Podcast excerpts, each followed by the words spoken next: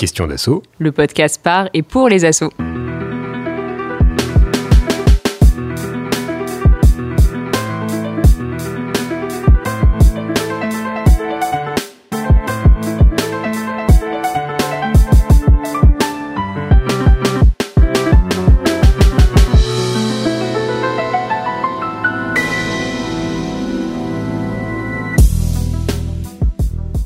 Toute organisation, les associations sont soumises à l'évaluation de leurs actions. Combien de bénéficiaires touchent-elles? Quels effets produisent-elles sur leur territoire? Utilisent-elles pertinemment leur budget? En creux, la question posée est souvent celle de l'efficacité de l'action associative. Car si toute association se donne une mission, comment savoir lorsque celle-ci est atteinte? Cependant, mesurer l'action associative n'est pas aussi simple qu'il y paraît. Car si compter le nombre d'adhérents et d'adhérentes ou le nombre de personnes inscrites à votre newsletter peut sembler relativement facile, comment évaluer, par exemple, l'amélioration de la qualité de vie d'un bénéficiaire en particulier?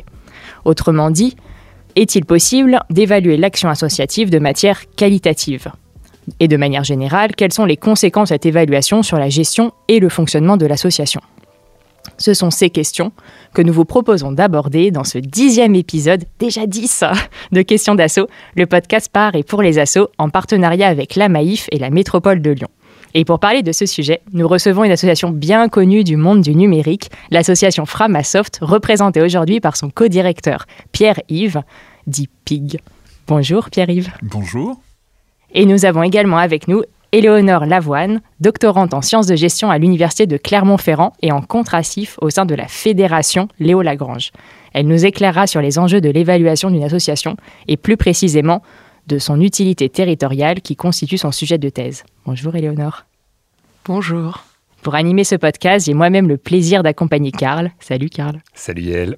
Cet épisode de Questions d'assaut est réalisé par Réa Simon de Synchrone TV sur une musique de Sound of Nowhere. Vous pouvez vous abonner à Questions d'assaut sur votre plateforme de podcast préférée sur Apple Music, Google Podcast, mais également Spotify, Deezer et SoundCloud. Vous pouvez également écouter ce podcast directement sur notre site web questions au pluriel-asso.com où vous retrouvez une, version textuelle de ce podcast, mais on est quand même un peu à la bourre. Faut qu'on, faut qu'on finisse ceux de la première saison. Nous sommes en tout cas très heureux d'être avec vous parce que c'est le premier épisode de la seconde saison de Questions d'Assaut. On souhaitait en profiter pour remercier toutes celles et ceux qui rendent possible ce projet, la Maïf et leur super équipe, la Métropole de Lyon, Réa Simon et Guillaume Desjardins de Synchrone TV pour la production, toutes les actions et experts qui viennent et qui sont venus à ce micro. Et tout particulièrement, on souhaitait vous remercier, vous, amis auditrices et auditeurs, parce que vous êtes toujours plus nombreux et vous êtes maintenant plus de 200 à nous écouter régulièrement chaque mois, et ça, c'est quand même chouette. Bref, comme d'habitude, on vous propose de vous installer confortablement, et c'est parti.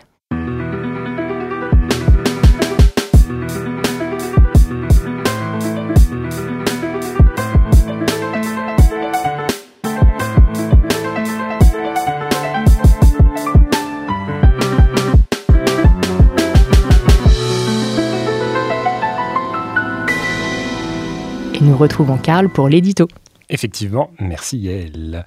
Alors comme l'an passé, nous ouvrons cette saison de questions d'assaut par un gros dossier du monde associatif. Pour rappel, l'an passé donc, on avait traité la question de la subvention et de son caractère aliénant si ce n'est addictif. Cette année, on vous propose donc de traiter le sujet de l'évaluation associative, un sujet d'ailleurs très lié à celui de la subvention, puisque bien souvent, l'association qui doit évaluer son action est celle qui doit justifier les subventions qu'elle reçoit, mais on va y revenir. Alors, qu'entend-on à travers cette expression obscure d'évaluation de l'action associative? Le plus souvent, ce qu'on met derrière, c'est la mesure de ce que produit l'association sur son écosystème, que ce soit un territoire ou des bénéficiaires. D'ailleurs, on reviendra tout à l'heure avec Éléonore sur ce que disent ces termes de la façon dont on perçoit le sujet. Sauf que mesurer ce que produit une association, ce n'est pas aisé. Comment savoir si vous améliorez vraiment la vie de vos bénéficiaires? Et surtout, comment le mesurer sans avoir besoin de mener d'études poussées tous les six mois? C'est, en tout cas il me semble, une difficulté, cette difficulté à la mesure qui produit ce qui va être le cœur de notre émission d'aujourd'hui, à savoir la facile confusion entre la métrique et l'objectif. Ainsi, dans nos associations, nous avons souvent du mal à rendre concrets les objectifs que nous poursuivons. La métrique, qu'il s'agisse du nombre d'adhérents, du nombre de followers sur Twitter, du nombre de pages vues sur notre site ou des montants de subventions distribués, est alors trop souvent érigée en objectif. Nous faisons la course aux followers, aux personnes qui sont présentes à nos événements, pour simuler le poids de nos associations. Parfois, nous sommes un peu ces crapauds qui tentent de se faire passer pour un bœuf. Alors ce qui va nous intéresser aujourd'hui, c'est de comprendre quelles sont les logiques à l'œuvre derrière cette notion d'évaluation de l'action associative. Est-ce uniquement une conséquence du modèle de subvention des associations? Quelle place jouent également de nos bénéficiaires? Et puis surtout, on va chercher à questionner ce que peut être une évaluation qualitative qui dépasse les chiffres pour s'intéresser à la façon de faire perdurer l'association et son esprit dans le temps long. Et c'est pourquoi on a invité Pierre-Yves de Framasoft à ce micro, notamment parce que Framasoft travaille sur la question de la compostabilité de son action. On va revenir sur ce terme dans l'épisode. Autrement dit, que restera-t-il de, Framasoft une fois que l'association aura disparu? Vaste question. Hein. Et là, je me pose quand même une question sur ton édito, euh, Karl c'est euh, pourquoi tu parles déjà de cette question-là alors, alors qu'on parle juste de l'évaluation? Je sais pas si tu veux répondre maintenant ou plus tard ou si on la garde pour la fin parce que ça sera la, réponse. Ok. alors, bah, du coup, Pierre-Yves, merci beaucoup d'être avec nous. En plus, là, il y a un, teasing de ouf pour nous partager du coup les réflexions de l'association Framasoft sur la façon dont elle s'évalue et euh, dont elle se projette dans le futur et dans la fin dont elle se termine, de ce que je comprends. Donc on le disait, Framasoft est une association qui est bien connue par toutes celles et ceux qui travaillent dans l'univers du numérique, notamment parce que vous êtes à l'initiative du projet Dégoogliser votre Internet, qui est jamais très facile à dire, et qui vise à proposer une offre de services numériques libres et alternatifs à tous les services numériques dominants, dont on va peut-être pas dire les noms. Et c'est également vous qui développez le logiciel Peertube, alternative à YouTube. Et d'ailleurs, chers auditeurs et auditrices, sachez que vous pouvez d'ailleurs nous écouter ce que j'ai appris en faisant euh, ce podcast sur Peertube si vous le souhaitez. Mais avant que nous entrons dans le détail de l'évaluation associative de l'association Framasoft et pour que celles et ceux qui nous écoutent puissent en savoir un peu plus sur vous et vous situer dans le vaste monde des assos, on te propose de dresser une carte d'identité de l'association à travers trois questions qui sont assez simples. C'est d'écrire l'activité, comment vous êtes financé et comment vous fonctionnez d'un point de vue un peu organisationnel. Donc, première question, si tu es prêt. Toujours. Est-ce que tu peux, Pierre-Yves, nous dire, nous décrire simplement l'activité de Framasoft, grosso modo, pour ceux qui ne vous connaissent pas, qu'est-ce que vous faites? Alors simplement, euh, je ne sais pas si je vais y arriver, mais je vais essayer. Euh, si je prends l'objet social de, Framasoft, ce qui, est, ce qui est marqué dans les statuts de l'association, euh, Framasoft, c'est une association d'éducation populaire aux enjeux du numérique et des communs culturels. Donc, faut, faut que je, je resépare euh, souvent ces, termes-là. Donc, euh, association, c'est vraiment un choix pour nous d'être une association de loi 1901. On s'est posé il y a quelques questions, il y a quelques temps, la question de euh, d'une transformation en SCOP ou en SIC, Société coopérative d'intérêt collectif. On a choisi de rester associatif pour plein de raisons sur lesquelles je pourrais revenir, mais on est vraiment une association de loi 1901 qui a maintenant 20 ans, quasiment. Enfin, on va fêter bientôt les 20 ans. L'association est née en janvier 2004 et Frama c'était français et mathématiques. Donc euh, le Framasoft, euh, c'était euh, c'était le logiciel au départ de français et de mathématiques. ensuite, le deuxième terme, c'est éducation populaire. Alors nous, on s'inscrit vraiment dans ce dans ce mouvement qui est qui est très ancien, hein, qui est comment finalement est-ce que on peut apprendre entre nous, faire notamment par l'action, euh, et pas uniquement par quelque chose qui soit très très euh, descendant euh, en termes de transmission, c'est-à-dire que c'est réaliser des, actions, transformer un petit peu le monde par le faire, F-A-I-R-E, plutôt que, je sais pas, par d'autres types d'actions ou d'autres types de réflexions qu'on aurait pu mener. ensuite, il y a la question des enjeux du numérique. Alors là, du coup, c'est beaucoup plus vaste et on a trois types d'actions autour des enjeux du numérique. Euh, il y a évidemment euh, euh, des actions d'éducation populaire où on va être cette fois-ci très descendant, très, je dire très verticaux, avec des conférences, répondre aux interviews sur la question notamment de la toxicité des GAFAM, donc les Google, Apple, Amazon, Facebook et Microsoft. Moi, j'hésite pas à les citer, notamment par le fait que on a, on, est, on fait partie de, celles et ceux qui ont poussé pour que soit inclus Microsoft dans, dans le terme GAFAM et qu'on n'en reste pas uniquement au GAFAM GAFA, parce que Microsoft a les mêmes caractéristiques pour nous toxiques que, et aliénantes que peuvent avoir les, les autres géants du numérique. Évidemment, ça se limite pas aux GAFAM, ça, on, pourrait étendre ça aux Natu, donc Netflix, Airbnb, Tesla, Uber, etc. Et, donc, on, essaye un petit peu de, sensibiliser le public à cette question de qu'est-ce que le numérique et notamment de qu'est-ce que les plateformes euh, numériques et ces géants du numérique changent dans nos vies. Donc on, voilà, on travaille la question, euh, des questions un peu plus conceptuelles comme le capitalisme de surveillance, comme l'économie de l'attention, etc. On essaye de produire euh, des réflexions autour de ça. Mais là, on est sur une partie plutôt, plutôt descendante. Sur, euh, sur un deuxième type d'action qu'on fait, on est beaucoup sur ce que moi j'appelle outiller la société de contribution. Euh, le terme société de contribution étant, étant emprunté à, feu Bernard Stiegler, qui était un, un, philosophe avec lequel on travaillait régulièrement sur ces questions de, de la technique et de la transformation du monde par la technique et notamment par le numérique. Et donc, outiller la société de contribution ça veut dire quoi? Bah, Ça veut dire notamment cette campagne dont tu parlais, euh, euh Yael, qui est euh, qui s'appelait donc euh, qui s'appelle encore hein, des googlisons Internet, qui visait non pas à, améliorer la diction des gens sur le terme dégooglisé, qui une fois qu'on l'a dit deux trois fois ça passe, hein, mais qui qui visait donc non seulement à sensibiliser le public, comme je le disais tout à l'heure, à la toxicité des GAFAM, mais aussi à montrer que le logiciel libre était une réponse euh, possible et euh, efficace à, euh, à, cette problématique de la centralisation des données et de l'exploitation commerciale des données. Donc on a monté, on, a, on avait lancé la campagne en octobre 2014 et jusqu'en octobre 2017, on a sorti un service alternatif à ceux des GAFAM, ou en tout cas de ce type GAFAM. Pendant un mois, tous les, ans, tous tous les mois, on sortait un nouveau service pendant trois ans, ce qui fait qu'on est arrivé au final avec euh, plus d'une trentaine de, services en ligne. Euh, c'est une campagne qui a très très bien marché à la fois d'un point de vue médiatique et d'un point de vue, euh, j'allais dire politique, pour montrer que on pouvait retrouver de l'autonomie numérique. maintenant, on parlerait de souveraineté numérique, mais c'est un vaste débat. mais en tout cas, de l'autonomie et de l'indépendance vis-à-vis de ces outils numériques. Et nous, notre, quand on parle d'outiller la société de contribution, c'est évidemment essayer d'outiller les gens, les publics euh, qui change le monde dans lequel nous on voudrait euh, euh qu'il évolue, puisqu'on pense qu'il y a un certain nombre de problèmes euh, et le, dérèglement climatique n'en est qu'un parmi ceux-là, mais peut-être un des plus importants. Et, et donc la question, c'est comment est-ce qu'on outille les gens qui veulent changer le monde et, et, et, Framasoft essaye de fournir des outils, des planches, des marteaux, des clous numériques pour ces gens-là. Euh, peut-être juste, j'en profite, est-ce que tu peux donner des exemples de ces services? Parce que je ne suis pas sûr que tout le monde les ait forcément en tête. Bien sûr. Euh, donc, dans, dans, les services qu'on propose, euh, je pense qu'un des plus connus vis-à-vis du public, c'est framadat.org. framadat qui permet de choisir un rendez-vous. Donc, c'est une alternative au logiciel qui s'appelle Doodle, qui maintenant, a priori, est bardé de pubs. Enfin, c'est ce qu'on m'en dit, mais je, je, ne suis pas allé vérifier. mais voilà, qui permet aux gens de trouver une date commune ou de faire un petit sondage en commun. Dans les autres services, très utilisés. Il y a Framapad qui est un outil de rédaction collaborative euh, en ligne, donc ça veut dire en temps réel.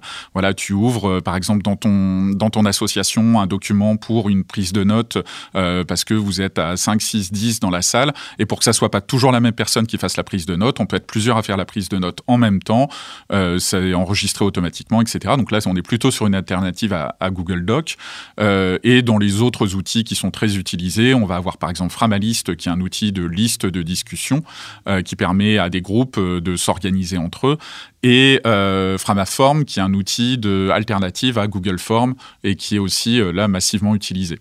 Euh, et puis après je reviendrai sur Peertube et Mobilisons qui sont deux autres outils. Donc euh, et le, juste pour terminer sur euh, sur ta première question, euh, on fait aussi des actions de terrain, on en fait un petit peu moins parce qu'on n'a pas vocation nécessairement, on est une toute petite association, j'en viendrai sur l'organisation, mais on est une toute petite association. Parce qu'on dirait pas. Hein. Ouais, ouais, si si j'y viens. et on est voilà, on est une quarantaine d'adhérents et adhérentes euh, uniquement. Donc euh, ça fait assez peu de gens pour être présents euh, finalement sur le terrain pour aller présenter un petit peu ce qu'on fait. Et donc on, essaye plutôt d'essaimer euh, notre discours pour qu'il soit porté par d'autres derrière. Et notamment, on a impulsé un collectif qui s'appelle Chaton, collectif des hébergeurs alternatifs transparents, ouverts, neutres et solidaires, euh, il y a quelques années, et euh, qui porte un petit peu ces paroles autour de la décentralisation d'Internet. Voilà. Super, bah merci. Du coup, je me dis que ça fait très bien lien avec la troisième question, et puis on reviendra peut-être sur la deuxième après. du coup, comment vous vous organisez? Donc, tu disais que vous étiez une 40 de bénévoles, vous avez des salariés, vous avez un conseil d'administration? On est exactement 37 euh, adhérents et adhérentes. Euh, et euh, alors, comment est-ce que ça fonctionne à l'intérieur? Euh, Il y a entre 3 et 5 coprésidents et coprésidentes chaque année, donc au niveau de nos statuts.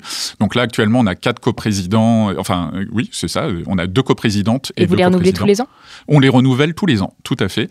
ils n'ont, ces, ces, ces, personnes n'ont strictement aucun pouvoir supplémentaire, sinon celui d'Esther en justice, comme on dit poliment. voilà, c'est-à-dire qu'ils portent un petit peu une certaine responsabilité. Euh, voilà, on, il se désigne, il s'auto-désigne chaque, chaque année. On galère pas trop à, trouver dans, nos membres des coprésidents et des coprésidentes parce que euh, ça paraît relativement logique pour nos adhérents et adhérentes à un moment donné de prendre des responsabilités dans, la structure. Ensuite, on a euh, non pas un conseil d'administration, mais un, comité directeur qui a le même rôle qu'un qu'un conseil d'administration, qui est composé en gros d'une quinzaine de bénévoles et on a euh, ensuite, on est organisé sous forme de comité, donc on est, c'est vraiment très très transversal. C'est en gros des groupes de travail euh, dans lesquels peuvent s'inscrire n'importe quel euh, n'importe quel adhérent. Et pour soutenir toutes les actions de l'association, ben, on a une dizaine, aujourd'hui 10 salariés. voilà, pour donner un petit peu le détail.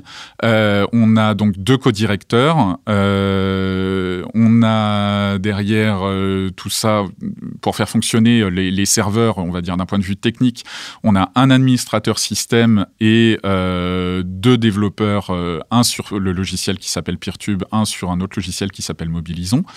il y a aussi euh, un développeur front-end qui s'occupe essentiellement de maintenir la cohérence entre nos presque 80 sites qu'on maintient et ça fait, vraiment du monde derrière.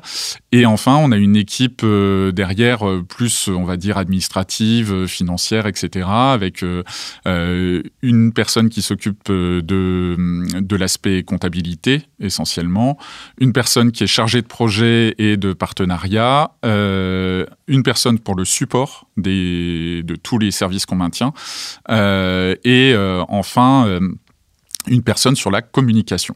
Voilà, sur l'organisation. Sur les bénévoles, vous avez quand même, j'ai l'impression, besoin de profils assez techniques ou est-ce que euh, c'est une association ouverte à tout le monde? Alors non, non, on est une association de cooptation. Euh, alors euh, souvent on nous fait le reproche, on dit ouais, voilà, je voudrais soutenir Framasoft, je voudrais adhérer, comment est-ce que je fais? En fait, il y, a le fait que dans le milieu du logiciel libre, il y a d'autres associations qui elles vivent vraiment des cotisations. Je pense notamment à nos amis de l'April, euh, donc association de promotion et de défense euh, de l'informatique libre, euh, et qui, qui eux regroupent en gros, aujourd'hui ils doivent être autour de 3000 adhérentes et adhérents. Et si nous on ouvrait les cotisations, je pense qu'il y aurait des vases communicants finalement d'une association vers l'autre, et on trouverait pas ça sain parce que nous on n'est pas du tout une association de plaidoyer euh, ce que parfois les gens ont un peu du mal à, à entendre, c'est-à-dire qu'on ne va pas nécessairement s'adresser au ministre, on ne va pas nécessairement s'adresser à l'élu ou, ou, autre. Euh, nous, notre boulot, il est de faire des, des choses. On est vraiment une association d'expérimentation, voire de préfiguration. On plante des graines, on voit ce qui pousse, et, euh, et, puis, bah, si ça pousse, tant mieux. Et si ça pousse pas, c'est pas très grave et on passe à autre chose. Quoi. Ok, super, merci beaucoup. Et du coup, ça fait bien le lien avec la dernière question, celle de votre, du financement. Donc, euh, est-ce que tu peux nous présenter un peu, alors, euh, soit juste un ordre d'idée, on n'a pas besoin d'avoir les comptes bien détaillés, mais qu'on ait un peu les grands ordres de grandeur et savoir euh, si vous êtes... Comment ça, comment ça fonctionne Voilà, comment ça fonctionne euh, bon, On pourrait donner les comptes détaillés, d'autant qu'ils sont euh, sur le, sur le site web, hein, ils sont publics. Framasoft, c'est une association qui gère aujourd'hui un budget d'environ 600 000 euros par an. bon, bah, on a 10 salariés, il faut pouvoir payer évidemment les salaires derrière tout ça. et le, le, on va dire le mode de financement est assez atypique vu que nous, on vit que du don. Et notamment quasiment très très largement des dons de particuliers. pour être très précis, on doit avoir aujourd'hui à peu près 98% de nos revenus qui proviennent de dons. Euh, les 2 à 5% qui restent, euh, en gros, c'est euh, de la prestation. On fait un petit peu de prestation. Typiquement, le ministère de l'Éducation nationale nous a demandé de rajouter des fonctionnalités dans PeerTube. On leur a facturé ces, ces, fonctionnalités, ils nous payent et puis voilà. Maintenant, on souhaite que ça reste le plus bas possible parce que nous, on n'est pas, on, veut rester justement sous forme associative.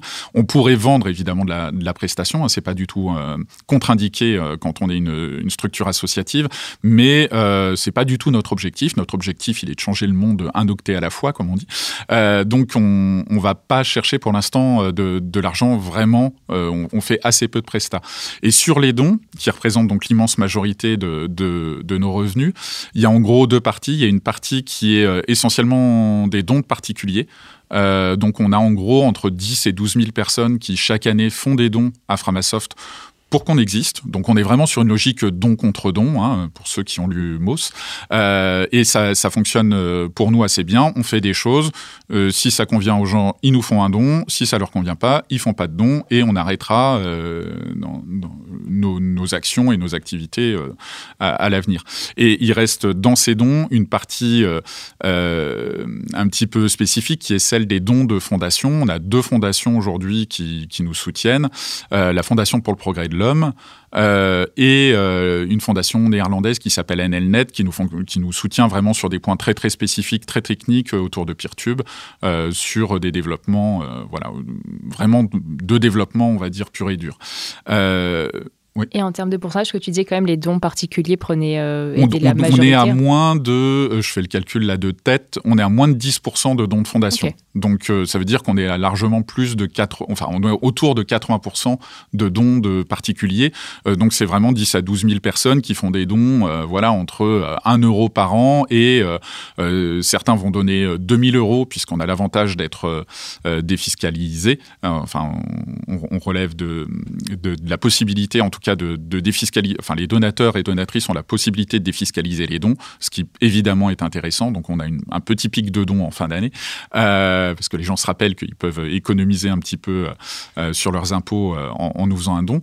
Mais on, est conscient que c'est un fonctionnement très très atypique puisque ça veut dire qu'on touche zéro subvention.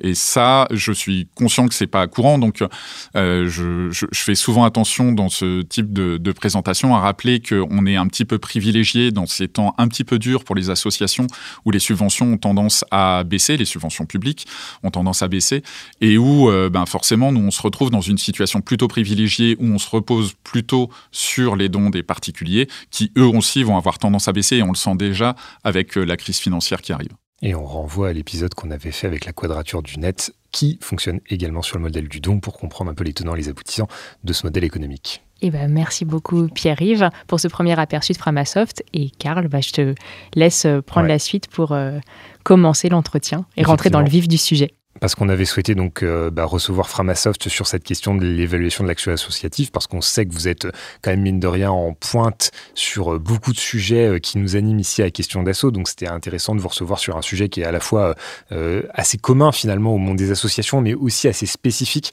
dans euh, le, comment dire la, la, le niveau de détail sur lequel on peut aller. Et donc peut-être pour commencer par, une question qui va permettre aux auditrices et aux auditeurs de positionner un peu ce qu'on entend par action associative, évaluation de cette action associative. Est-ce que tu pourrais nous expliquer comment, de manière générale, vous évaluez ou vous n'évaluez pas justement votre action au sein de Framasoft. Alors, ce que euh, je trouvais dans, ton édito et ce que disait Yael aussi, c'est qu'il y a, y a forcément une, problématique derrière presque de schizophrénie entre euh, euh, on a besoin de s'évaluer et de s'auto-évaluer pour savoir tout simplement si on, on où est-ce qu'on en est par rapport aux années précédentes, pour savoir si oui ou non on répond à l'objet social de, l'association, ce qui est quand même le, but. Hein. quand on s'associe entre êtres humains, c'est pour faire des choses ensemble, donc on a besoin de savoir si ça marche. Et, et l'autre côté, dans, enfin, il y a une vraie dualité entre ce, besoin d'évaluation et les problématiques qu'elle pose derrière, et notamment les auto-injonctions qu'elles peuvent poser, les objectifs uniquement chiffrés qu'elles peuvent poser, et derrière toute la problématique finalement de est-ce que euh, on, ne fait pas le, projet associatif. Est-ce qu'il n'évolue pas dans le sens de euh, il faut performer sur les chiffres. Et, euh, et, donc nous encore une fois là on est sur sur un sur un axe qui est relativement privilégié. Vu qu'on n'a pas de bailleurs de fonds euh, qui viennent nous demander euh, mais vous en êtes où euh, je sais pas du nombre de enfin du nombre de publics des quartiers populaires que vous touchez de moins de 25 ans etc bah, on est assez libre de, de définir finalement quels sont les les critères d'évaluation et d'auto-évaluation qu'on se met. dans ces critères-là, il y en a un qui est relativement classique quand on est quand on fait du numérique, c'est le nombre de visiteurs. voilà. Alors la particularité à Framasoft, c'est qu'on ne trace pas et on ne traque pas nos visiteurs et visiteuses. Donc, on est obligé de faire des conversions. Moi, je peux vous dire aujourd'hui combien est-ce qu'on a de pages vues euh, sur euh, euh, sur l'ensemble du réseau Framasoft, puisqu'il n'y a pas qu'un seul site. Hein. il y en a entre 70 et une centaine de sites. Même moi, je ne sais plus. On a plus d'une centaine de noms de domaines. et donc, forcément, ça, pose ça, pose un premier problème. Bon, on ne sait pas exactement combien d'êtres humains on sert. On sait que on a largement entre 5 et 6 millions de visites par mois. Euh, et donc on évalue en gros entre 800 000 et 1 million d'eux le nombre de visiteurs et visiteuses, c'est-à-dire d'êtres humains qui viennent chaque mois. Et alors, cette information, concrètement, elle te sert à quoi au quotidien dans la gestion de l'assaut alors, tout simplement à savoir si... Euh, alors, nous, c'est plutôt pour suivre des tendances. Euh, concrètement, c'est pour savoir si euh, Framadat continue à être de plus en plus utilisé ou pas. Je vais donner un exemple très concret de comment est-ce qu'on a utilisé ce type d'évaluation pour amender les actions de l'association. Il y a quelques, enfin il y a deux ans, on a entamé une nouvelle campagne presque de déframasoftisation de, de l'asso, parce que tout simplement elle devenait trop grosse. Je pense qu'on en reparlera, mais elle devenait trop importante, trop incontournable euh, en termes d'alternatives euh, aux, aux, projets euh, numériques des GAFAM, et etc. Donc quand il y a eu le Covid, l'éducation nationale a dit allez chez Framasoft. Voilà, nous on s'est retrouvé super submergé, ouais, à la fois super cool et pas du tout cool du coup, parce que euh, parce que c'est le plus gros ministère, enfin le ministère le mieux doté euh, de France, c'est-à-dire à quelques milliards quand même d'euros, et, euh, à un moment donné, ben c'est tout à fait anormal qu'il se retourne vers une micro-association de 40 adhérents, quoi. donc à la fois c'est très chouette, mais il faut quand même un petit peu réfléchir à comment est-ce qu'on utilise la société civile pour, pour parer aux, déficiences des services publics. Et donc il y, avait il y avait cette problématique là de se dire en fait quels sont les services qui sont les plus ou les moins utilisés, euh, tout simplement pour fermer ceux qui sont euh, peu utilisés. Donc, euh, on avait des services qui étaient certes très chouettes. je pense, je sais pas, Framaslide qui permettait de faire des slides, du coup, des diaporamas en ligne, mais qui étaient très très peu utilisés. Alors, sans doute parce que nous, on avait mal fait la com dessus, mais quand on voit qu'il y a 200, 300, 500 personnes qui viennent chaque mois sur ce service, alors qu'on en a des centaines de milliers sur Framadat, on se dit, est-ce qu'on doit continuer à mettre de l'énergie à maintenir ce service. Et je pense que beaucoup d'associations fonctionnent comme ça, c'est-à-dire que lorsqu'il y a quelque chose qui fonctionne pas, bon ben soit euh, on s'apporte, il y a un côté affectif et on se dit bah ok on va maintenir le, le, projet, soit on se dit bon bah ok en fait il a vécu et on va le, fermer. Voilà, donc ça c'est un petit peu le, principal euh, outil qu'on va utiliser, c'est le nombre de visiteurs et de visiteuses. Euh, là, ce que je trouve intéressant sur ce que tu dis, c'est que tout à l'heure, tu dis que tu avais, en, y avait en gros trois activités, et notamment, par exemple, celle d'éducation populaire, où là, euh, pour le coup, c'est plus compliqué. Ah ben, euh, enfin, c'est plus du tout les mêmes métriques, comme, comme on disait quel indicateur vous mettez en place Ou est-ce que déjà vous mettez des indicateurs ou pas enfin, Eh ben, on n'en met pas. Sur, sur ce côté-là, on n'en met quasiment pas. C'est-à-dire que, enfin, si, il y, en a toujours. Par exemple, je peux te dire combien de confs et d'interventions on a fait d'année en année. Hein, c'est public là aussi dans nos, dans nos rapports d'activité. Par contre, on n'a jamais calculé en place, on n'a jamais fait tourner des feuilles de présence. Donc moi, des fois, je me pointe dans une, dans une MJC, il y a cinq personnes. Euh, des fois, euh, je me pointe devant dans un incubateur de start-up, il y a 500 euh, personnes. Euh, mais pour moi, c'est la même intervention, ça compte comme une intervention, et qu'il y ait cinq personnes ou qu'il y en ait 500, pour moi, finalement, l'impact est, enfin, en tout cas, le, travail est le même. Je suis payé de la même façon d'abord pour, pour les deux, euh, et euh, c'est-à-dire euh, rien, hein, c'est l'association qui me paye, hein, je précise, on, on se fait pas rémunérer pour les, pour les interventions, mais, euh, mais derrière, on, on essaye euh, finalement de, enfin, c'est presque une volonté de ne pas qualifier ça parce qu'on pense que c'est totalement euh, inquantifiable euh, de savoir quel va être l'impact. C'est-à-dire que moi, on maintenant que ça fait presque 15 ans que je fais ça, euh, il y a des gens qui reviennent me voir 5 ans après en me disant Ah oui, mais j'avais assisté à une conf dans la MJC du Vieux Lyon, euh, machin, etc. Et puis, bah, du coup, j'utilise maintenant LibreOffice et Linux, etc. Et bon, bah, tant mieux. Mais par contre, est-ce que je savais à ce moment-là que ça allait avoir tel ou tel impact? La réponse est non.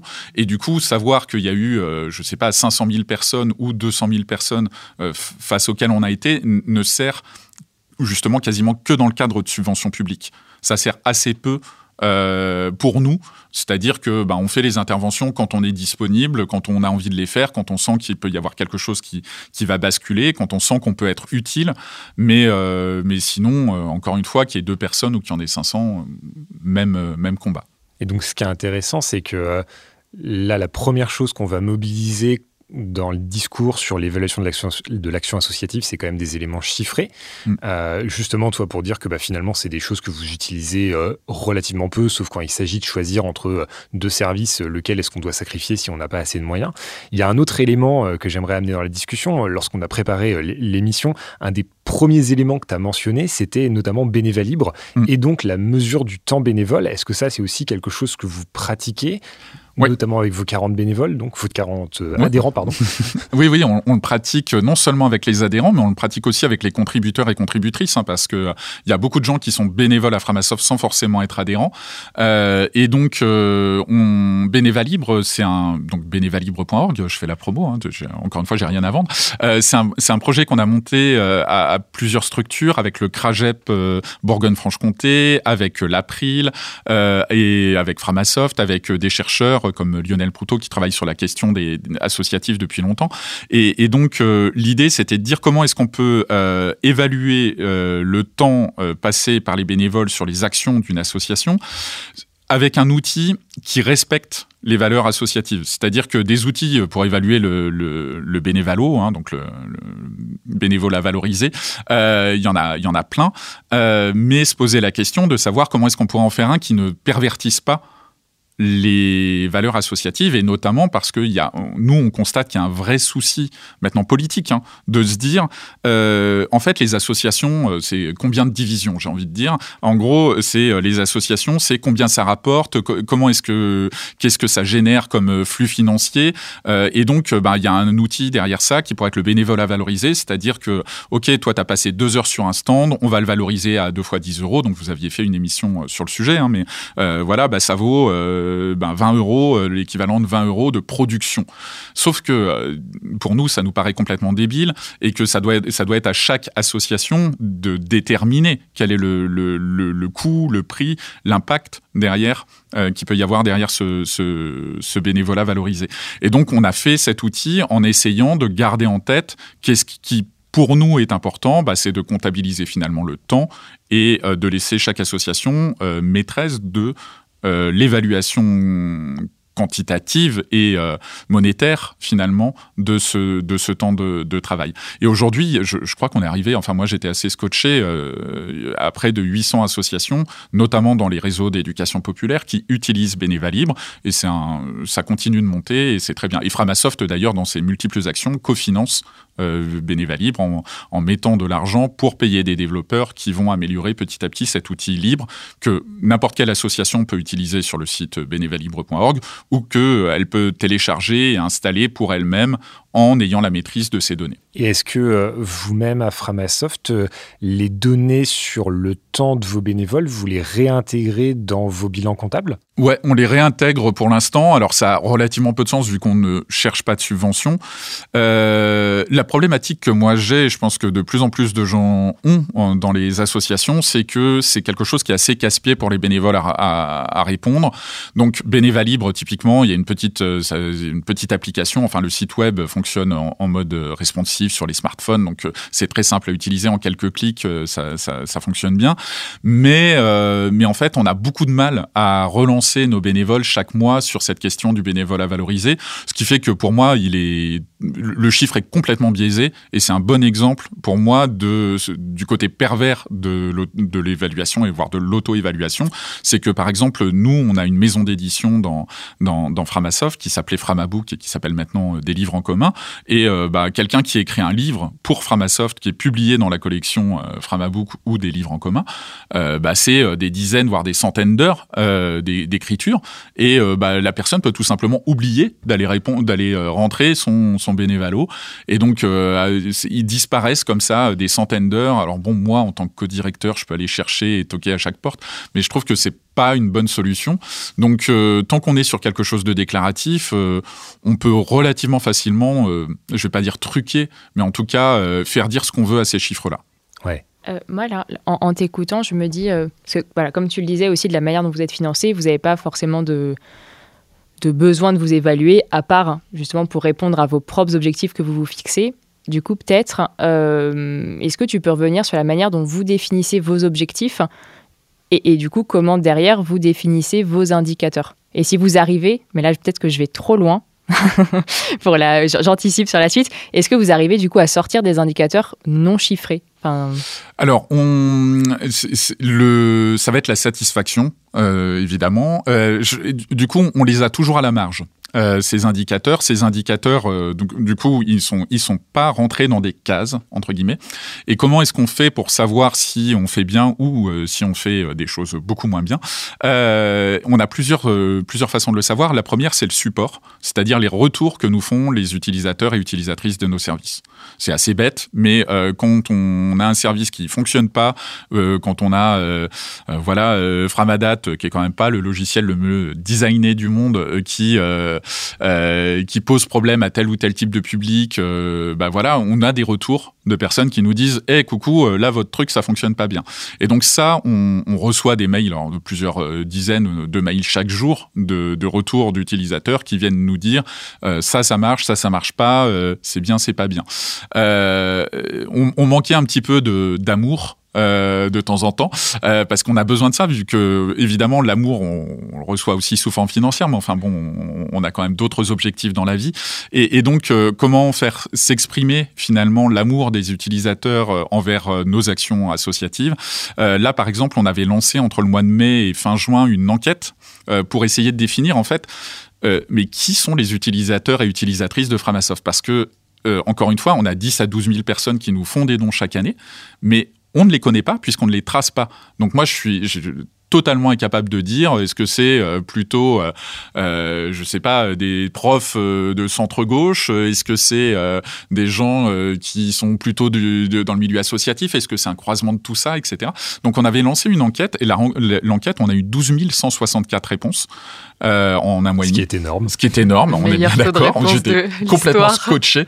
Euh, voilà, alors une enquête anonyme, hein, on n'a pas les noms, on n'a pas les mails, euh, etc. C'est juste les gens qui sont venus nous répondre. Et évidemment, il y avait un champ euh, libre pour dire bah, laissez-nous un petit mot si vous voulez. Alors évidemment, ces résultats d'enquête sont biaisés puisque euh, il y a que les gens qui connaissent Framasoft et que les gens qui ont envie de s'exprimer sur Framasoft qui nous répondent.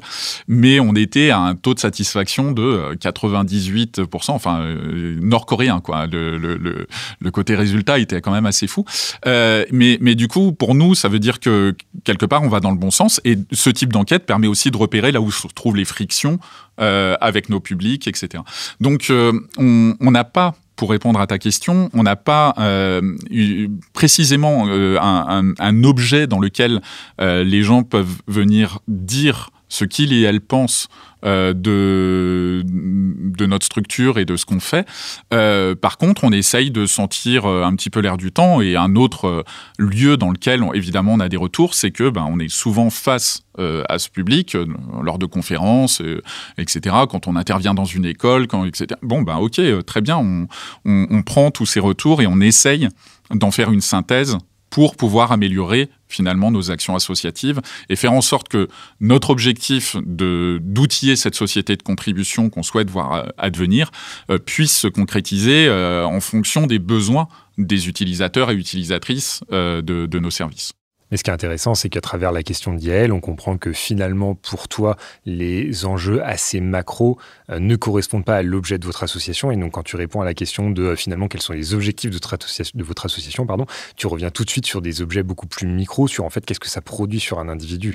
Et donc, la question qui suit, à mon sens, c'est euh, finalement est-ce que ces individus, parfois, vous projettent une forme d'injonction aussi à l'évaluation de votre part? Oui, euh, il y a deux types d'injonctions. Il y a l'injonction euh, start-upienne euh, qui est vous êtes, vous fournissez du service, donc ça doit marcher tout le temps.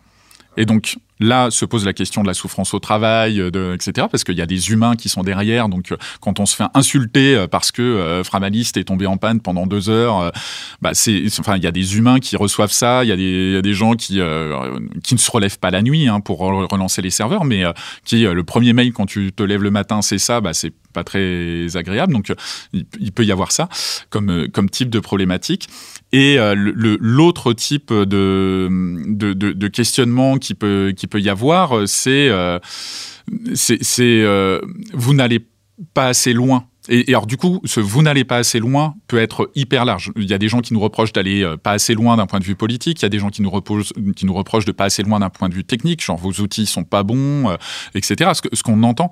Mais encore une fois, la, particularité, j'en ai pas parlé tout à l'heure, mais on, est, on est 10 salariés on a choisi de ne pas dépasser les 10 salariés. Enfin, on pourrait être 10 ou 12, hein, mais l'idée c'est de pas devenir, euh, de, ne pas croître. On, on, est accroissant quelque part.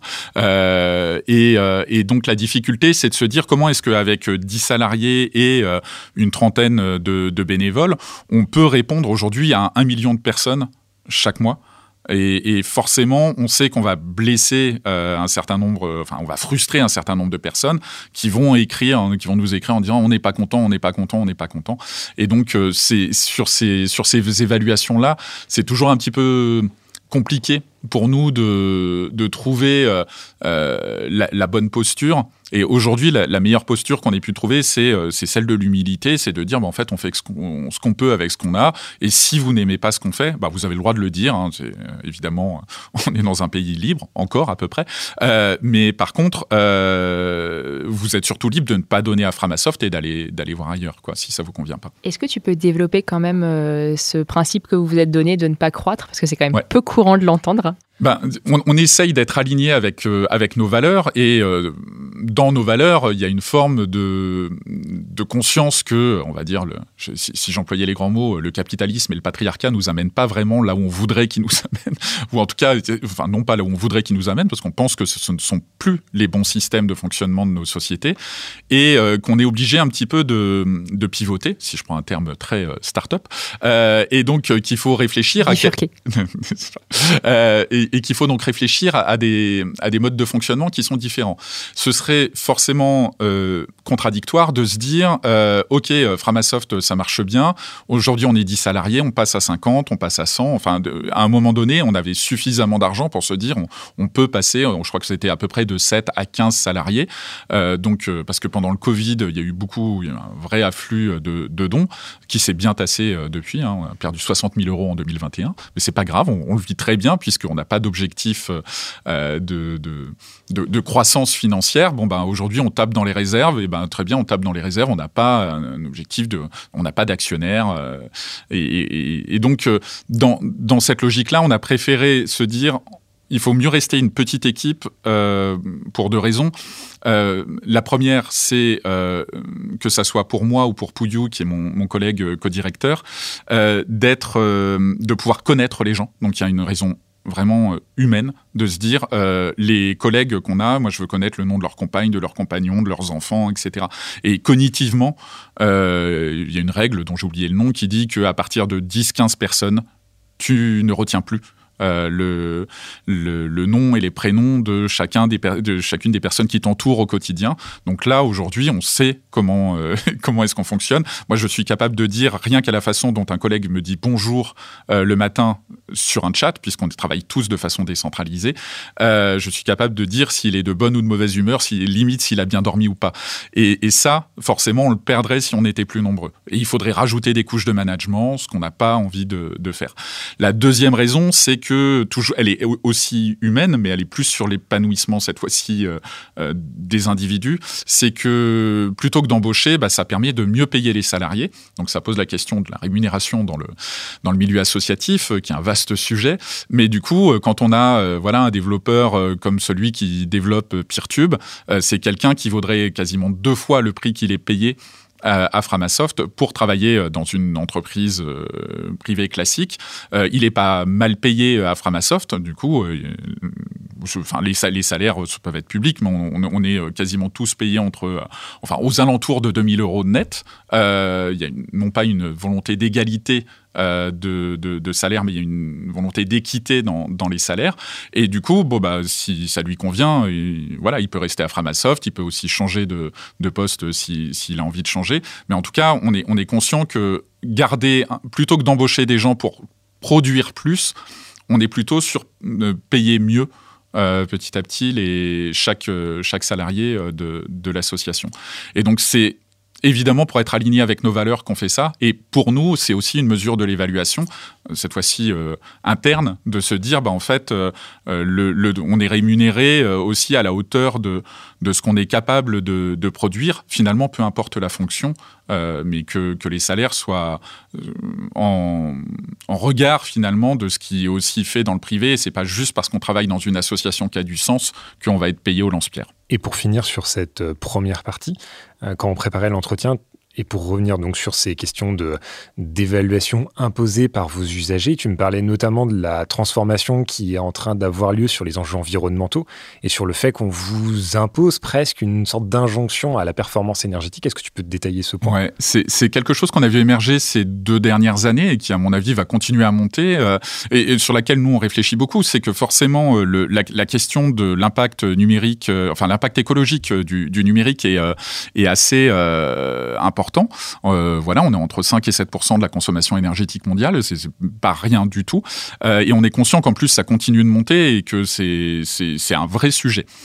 Cependant, euh, pour nous qui connaissons quand même un petit peu le sujet, qui le travaillons depuis longtemps, le périmètre d'évaluation euh, écologique du numérique se concentre sur ce qu'on appelle le scope 1 essentiellement, euh, c'est-à-dire il y a trois scopes. Hein. Le, premier scope c'est la consommation directe, donc là euh, l'ordinateur de Yael est allumé, c'est combien est-ce qu'il consomme actuellement. il y a le scope 2 qui peut être voilà plus, on va dire indirectement le, trajet, les trajets qu'elle a fait pour venir, etc. Et il y a le scope 3 qui est vraiment le, en amont et en aval, c'est quoi la production de cet ordinateur, de quoi est-ce qu'il, qu'est-ce qu'il a fallu comme matériaux, quels ont été les impacts écologiques, etc. Et en aval, comment est-ce qu'elle pourra le recycler euh, le plus tardivement possible, espérons-le, euh, de façon à ce que euh, le, cet impact puisse être calculé de façon globale. Donc il faudrait calculer les trois scopes. Or aujourd'hui, dans les évaluations, il y a essentiellement le scope 1 qui est calculé. Donc on arrive à des trucs que moi j'ai clairement dénoncé il y a déjà plusieurs années, en mode, bah oui, un, un, mail avec une pièce jointe de 1 méga, c'est 15 grammes équivalent CO2. Euh, je me souviens d'avoir répondu à, Brune Poisson, c'était en 2018, en disant, ben, en fait, euh, allez lire l'étude d'où vient ce chiffre, qui était une étude de l'ADEME, euh, où les gens de l'ADEME, qui, avaient très bien fait leur boulot, hein, avaient écrit en dessous, bon, ben, en fait, nous, on arrive à ce chiffre-là, mais notre méthode, elle est biaisée parce qu'on a les chiffres des constructeurs, elle est biaisée parce que on fait nos tests en circuit fermé, elle est biaisée parce que... Et, du coup, il disait, ben, en fait, ce chiffre-là, vous en faites ce que vous voulez. Et donc, moi, j'ai un vrai problème parce qu'aujourd'hui, les gens viennent nous dire oui, mais alors du coup, est-ce qu'il vaut mieux un YouTube centralisé ou des milliers de PeerTube décentralisés? Euh, PeerTube étant notre alternative libre et fédérée à, YouTube. Et, ma, réponse, elle, elle dit, enfin, j'essaye en tout cas de la formuler de la façon suivante. Euh, je dis, ben, en fait, sur YouTube, vous avez des publicités. Par exemple, tu as une publicité pour un SUV.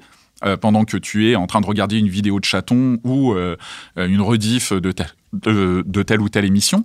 Et donc, moi, la question que ça me pose, c'est par rapport à, est-ce que la publicité a un impact ou pas? Et je pense que oui, sur nos cerveaux, hein, je veux dire, cognitivement.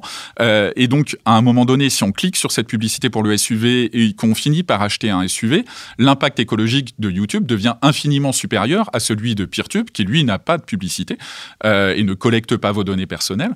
Et donc, euh, à partir du moment où on prend l'ensemble des scopes, euh, ça devient juste impossible à calculer. Et donc, ma réponse, c'est on ne sait pas évaluer aujourd'hui réellement l'impact écologique du numérique. C'est pas grave, ça va s'améliorer petit à petit, mais il faut pas rester fixé sur des grammes équivalents CO2, sinon on s'en sortira jamais. Mais par contre, est-ce que ça ne demande pas à ce que tu modifies la manière dont tu communiques auprès de vos usagers? Parce que eux, ils n'ont pas forcément cette lecture et donc tu risques de perdre peut-être des personnes qui vous soutenaient auparavant et qui vont se dire bah en fait c'est peut-être plus la bonne chose que de soutenir Framasoft. c'est une très bonne question. Ma, réponse aujourd'hui, elle est plutôt de dire bah, on va sensibiliser à cette problématique de l'ignorance finalement qu'on a vis-à-vis de, de, du calcul de l'empreinte écologique du numérique. Et il vaut mieux aujourd'hui euh, avoir un discours sur ce point-là plutôt que de modifier notre com sur PeerTube. Par exemple, sur la page PeerTube, je ne vais pas raconter ce que je vous ai dit euh, sur le coût du SUV parce que euh, on ne souhaite pas, et c'est encore une fois une liberté relativement atypique qu'a Framasoft, et je suis conscient que toutes les associations ne l'ont pas, mais c'est une liberté relativement atypique qu'a Framasoft de ne pas répondre aux injonctions nécessairement de ses utilisateurs et utilisatrices. C'est-à-dire, on fait les choses, si ça vous convient pas, ne venez pas. C'est assez euh, violent comme, euh, comme réponse, mais ça permet tout de suite de poser le truc en disant, en fait, on, sait ce qu'on fait. Vous avez le droit de nous questionner sur le sujet. On fera une foire aux questions, on répondra euh, dans cette foire aux questions à la problématique écologique, par exemple, de PeerTube dans, dans le monde. Mais, mais par contre, une fois qu'on aura répondu à cette foire aux questions, faites-nous confiance et, et, avançons ensemble là-dessus. Mais on ne sortira pas le gramme équivalent CO2 de chaque page PeerTube, comme euh, ça nous a été demandé plusieurs fois. C'est intéressant parce que j'ai l'impression que ça reboucle avec ce que tu disais au début, hein, où tu disais que, bah, par exemple, s'il y avait un service qui était plus utilisé, bah, du coup, vous allez le fermer. Et du coup, là, j'ai l'impression qu'il y a un peu une tension entre, d'un côté, bah, faire confiance à l'équipe interne qui, euh, voilà, qui euh, a ses objectifs, c'est ce qu'elle sait, a sa mm. visée, est militante et, du coup qui développe des outils qu'elle estime nécessaires. Et de l'autre côté... Euh, cette tension, effectivement, qui dit de ne pas répondre aux injonctions. On essaye. C'est toute la difficulté de, l'évaluation. C'est comment est-ce que tu interprètes les choses. Et, euh, et du coup, bah, là, on sait que on ne sait pas. Et du coup, pour nous, ça paraît plus simple de répondre on ne sait pas plutôt que euh, de répondre à cette injonction et de l'afficher sur l'ensemble des sites. Ce qui nous fait une très belle transition pour initier la question d'expert à laquelle on va recevoir Éléonore de Lavoine.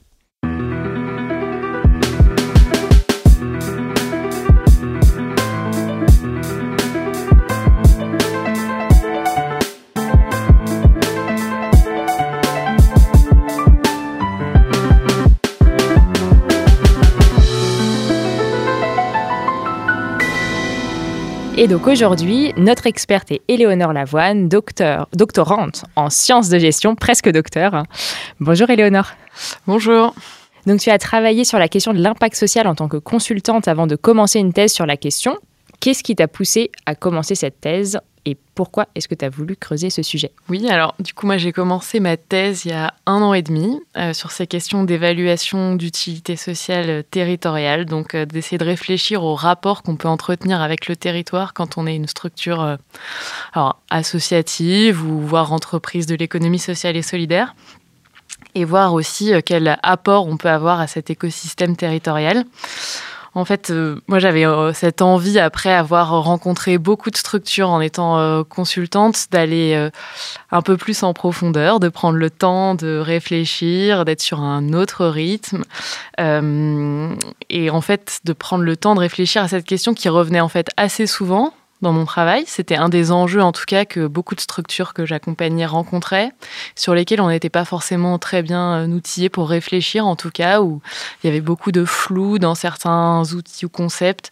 Euh, et donc, c'était l'occasion euh, d'aborder ces questions sur une perspective un peu plus long terme, tout en restant assez proche quand même des enjeux du milieu associatif, parce que c'est sur le format d'une convention CIFRE. Donc, c'est un partenariat entre une organisation, en l'occurrence la Fédération Léo Lagrange, Et un labo de recherche donc de l'université Clermont-Ferrand-Clermat et une école de commerce qui s'appelle la Grenoble École de Management. et donc il y a vraiment ce souci d'avoir à la fois une contribution au niveau académique, donc euh, pour parler à ses pairs en tant que chercheur et d'apporter une contribution à ce niveau-là, mais aussi de faire en sorte que cette contribution soit retraduite derrière pour le milieu associatif, pour les praticiens, et que derrière on, puisse réfléchir ensemble à cette question euh, de l'utilité sociale et du territoire. Et pourquoi est-ce que c'est une question qui intéresse la Fédération Léo Lagrange? Ah Vaste sujet. Euh, alors la Fédération Léo Lagrange, donc c'est une association d'éducation populaire. Euh, donc euh, voilà, c'est le deuxième acteur en un épisode et qui, alors c'est hum, historiquement, elle est organisée en termes d'associations régionales, donc elle a aussi une présence dans les territoires euh, qui est assez importante. Elle couvre l'ensemble du territoire euh, métropolitain et pour des raisons organisationnelles, elle modifie un peu son organisation. Elle part d'une euh, organisation régionale avec des relais dans chacun des territoires à une organisation qui sera plus poussé en termes d'expertise par métier. Euh, et donc il y a ce souci quand même de garder cet ancrage dans les territoires. C'est une des euh, spécificités aussi qu'on retrouve dans l'économie sociale et solidaire, ce rapport au territoire. Et donc dans le cadre de cette transformation, de pouvoir continuer à réfléchir à ce rapport et à cet apport au territoire, c'était un enjeu assez important. Euh, et puis aussi, ils ont été accompagnés dans le cadre de cette transformation organisationnelle par des chercheurs qui les ont amenés aussi euh, euh, à cette question-là, à, avoir un autre regard sur la place que eux pouvaient avoir dans les territoires et, sur la place qu'ils ont vis-à-vis de leurs commanditaires, qui sont des collectivités territoriales. Parce que c'est pas un modèle économique qui repose essentiellement sur des dons, mais à 90% là sur de la commande publique. donc c'est d'autres injonctions. Euh, et donc d'essayer de réfléchir au rôle qu'on joue dans un territoire quand son principal commanditaire, c'est euh, l'organisateur euh, de ce territoire. C'est aussi un terrain assez fertile pour réfléchir. Du coup, merci Karl de préciser parce que j'avais la question en quoi ça, ça pourquoi ces questions euh, intéresse les assos plus précisément, mais du coup, on y a répondu euh, de manière plus spécifique. Et euh, peut-être, Éléonore, est-ce que tu pourrais revenir justement sur les termes qu'on utilise? Parce que là, tu parlais, je crois que dans la commande publique, alors là, le terme d'indicateur, il est partout. On parle d'impact social, on parle de mesures, d'évaluation. Alors déjà, est-ce que tout veut dire la même chose Est-ce que tu peux nous faire un, petit, un petit panorama Ça, c'est la partie simple de la question. alors, qu'est-ce que ça veut dire? Non. euh, mais alors, en fait, je pense qu'il y a plusieurs choses à distinguer. Alors déjà, il y a la distinction à opérer entre le terme d'évaluation et celui de mesure. Alors, euh, souvent on dit que la mesure, c'est potentiellement un temps de l'évaluation, mais euh, il y a un sociologue qui s'appelle Desrosières qui a beaucoup travaillé cette question de la quantification et qui dit qu'il faut distinguer dans... Euh, l'évaluation, le temps où on convient de ce qu'on cherche à montrer et démontrer, et le temps où on mesure. Mais du coup, c'est deux temps qui sont très différents. Et de faire, euh, quand on fait l'abstraction de ce premier temps, justement, de construction d'une convention, de discussion entre les différentes parties prenantes, en fait, on oublie, on invisibilise en fait toute la portée politique et tout ce que ça engage en termes de valeur euh, de mettre en place des chiffres.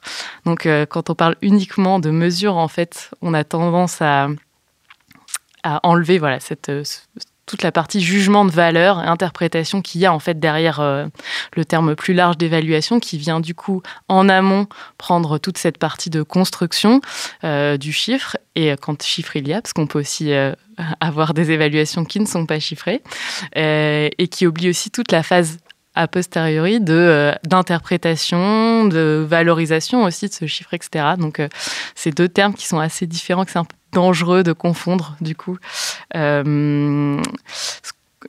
Voilà, donc ça c'est le premier enjeu à distinguer entre évaluation et mesure.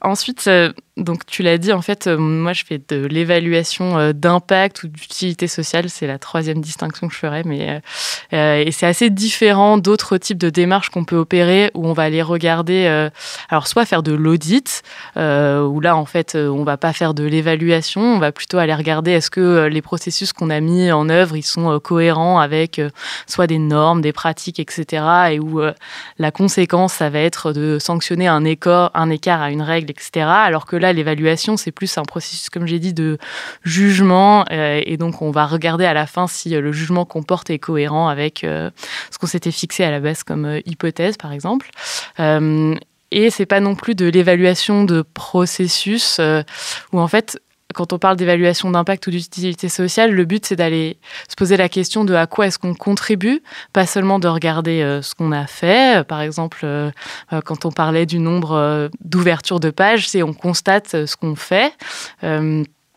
sans savoir par exemple ce qu'on se disait, euh, qu'est-ce que ça change pour la personne qui est dans la MJC d'avoir assisté euh, euh, à cette conférence? Ou alors est-ce que quand on entend derrière que la personne elle va revenir et nous dire ah bah depuis je me suis renseignée sur les logiciels libres, etc.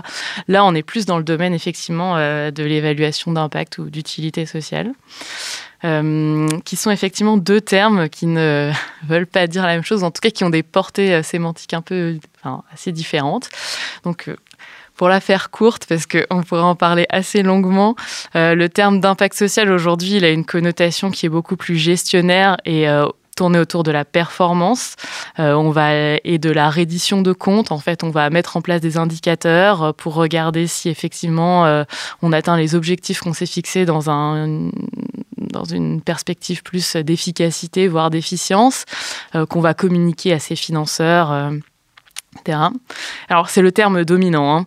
c'est-à-dire que si on devait faire qui a gagné l'histoire, clairement c'est le terme d'impact social, euh, parce que c'est celui qu'on voit partout, euh, sur lequel communique le gouvernement, euh, qui est repris par beaucoup d'experts, on a un marché des évaluateurs d'impact social, etc.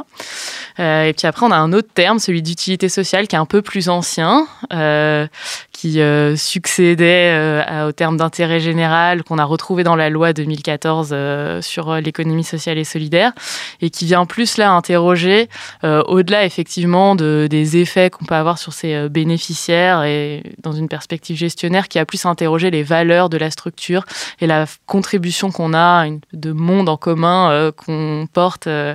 voilà, donc c'est il y a des charges sémantiques qui sont assez différentes, même si dans la réalité on a des évaluations d'impact social, enfin qui se réclament évaluations d'impact social qui peuvent ressembler plus à des évaluations d'utilité sociale, dans la mesure où elles vont euh, mobiliser beaucoup plus largement euh, euh, les bénéficiaires, les instances de gouvernance, etc. mais en tout cas, on n'est pas sur exactement les mêmes idéologies qui sont portées par les deux termes. Top, merci. Et est-ce qu'il y a un enjeu précisément à ramener pour nous, associations, certains termes dans ce débat-là, à ton avis? Euh, Oui. Euh, il y a effectivement tout un enjeu de plaidoyer à faire sur euh, ce que c'est que enfin, l'évaluation qu'on veut pour la structure associative, parce qu'on l'a dit, en fait, les injonctions de l'évaluation, elles vont modifier, elles sont performatives, elles vont modifier ce qu'on va la façon dont on conduit l'action potentiellement. Donc il y a un réel enjeu, par exemple, si on est une structure qui va opérer sur le champ de la grande précarité, si ce qu'on le seul indicateur qu'on nous demande, c'est le nombre de douches, par exemple, ou le nombre de personnes qu'on a sorties de la rue, alors que c'est pas ce qu'on cherche à faire et que c'est pas son objet social. En fait, ça pose un réel problème. Donc, il y a un vrai enjeu justement à faire du plaidoyer sur le type d'évaluation qu'on veut, et donc derrière apporter euh, éventuellement certains termes plutôt que d'autres. Euh, que moi, j'incite pas nécessairement à ce qu'il y ait des querelles de chapelle infinies sur euh, des termes, mais plus d'aller montrer derrière en fait la place qu'on veut donner aux chiffres. Est-ce que c'est cohérent ou pertinent par rapport à l'action euh, qu'on porte? C'est plutôt ça, en fait, qui est le plus important. Quoi. Est-ce que c'est pas juste une question euh, de, comment dire, de manque de moyens de la part des associations, au sens où si on se restreint aux chiffres, c'est parce qu'on n'a pas les moyens d'aller plus loin? Et donc peut-être, du coup, question couplée, euh, est-ce que du coup, tu as des outils d'évaluation qui sont différents, tu vois, selon les types d'évaluation ou de mesures ou d'impact que tu veux faire alors, euh, oui, il y a des outils qui sont différents, sachant que la question de l'outil, euh, elle vient euh, après la question de ce qu'on veut faire. et donc, effectivement, il y a forcément un lien. L'outil n'est pas neutre et il va découler de la question qu'on s'est posée initialement et de, des valeurs aussi qu'on porte. aller sur une évaluation très monétaire, par exemple, en mobilisant des méthodes qui vont consister à calculer un retour social sur investissement. Donc à dire par exemple, quand vous investissez 1 euro chez Pharmasoft, vous créez 2 euros de valeur sociale. Super. voilà, bon, on entend bien que ça va pas mobiliser forcément les mêmes visions du monde. Donc oui, il y a des, outils qui sont différents en fonction des questions initiales et puis aussi en fonction dans l'évaluation, on distingue différents registres évaluatifs qui vont venir un peu classer des grandes questions qu'on peut se poser. Donc il y a celles qu'on a dit euh, euh, qui sont dominants autour de l'efficacité, de l'efficience. Est-ce qu'on a bien alloué les ressources euh, et est-ce qu'on a bien atteint nos objectifs, par exemple? Est-ce qu'on a bien sorti 70% de personnes qui étaient en recherche d'emploi, est-ce qu'elles ont bien retrouvé un emploi? Voilà, ça c'est un peu l'indicateur euh, méga classique d'efficacité qu'on retrouve euh, beaucoup. Euh, mais après, il y en a d'autres qui existent de registres. Celui, par exemple, de la pertinence. Est-ce que on répond aux besoins des personnes auxquelles on s'adresse De cohérence? Est-ce que ce qu'on dit par rapport à ce qu'on fait en interne et en externe est cohérent? Le registre d'utilité sociale. À quoi est-ce qu'on contribue plus largement pour la société? Donc, oui, les outils vont être différents en fonction. Et alors oui, il y a les questions de, euh, de ressources. Alors euh, je pense qu'on avait prévu d'en parler un peu après, mais euh, en tout cas, c'est une des questions les plus importantes pour la question de l'évaluation. Enfin, il y a quelles, ressources en termes humaines et financières on peut consacrer à cette question-là.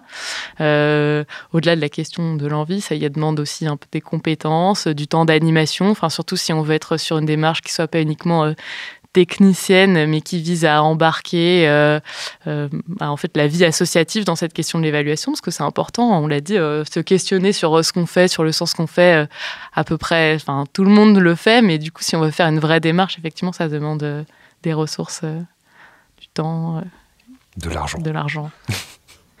J'allais dire, et pas que, et en, plus pas que pour l'association, parce que dans ces cas-là, si tu fais une, une démarche d'évaluation un peu participative, c'est aussi du temps, euh, alors euh, de l'argent ou pas, mais en tout cas de la disponibilité euh, que tu prends pour les personnes que tu vas mobiliser, tes usagers, tes bénéficiaires, ou les personnes que tu veux toucher mais que tu touches pas. Enfin, D'où l'importance derrière de leur faire aussi un retour. Ouais, de ne pas garder les résultats que pour l'association, c'est ça. Oui. Ok. Et d'ailleurs, peut-être là-dessus, ça, c'est quelque chose que vous réfléchissez. Enfin, qu'est-ce que toi, tu as mis en place ou qu'est-ce que vous êtes en train d'expérimenter et de mettre en place à la, donc c'est fédération et pas fondation, c'est ça, mm. euh, Léo Lagrange?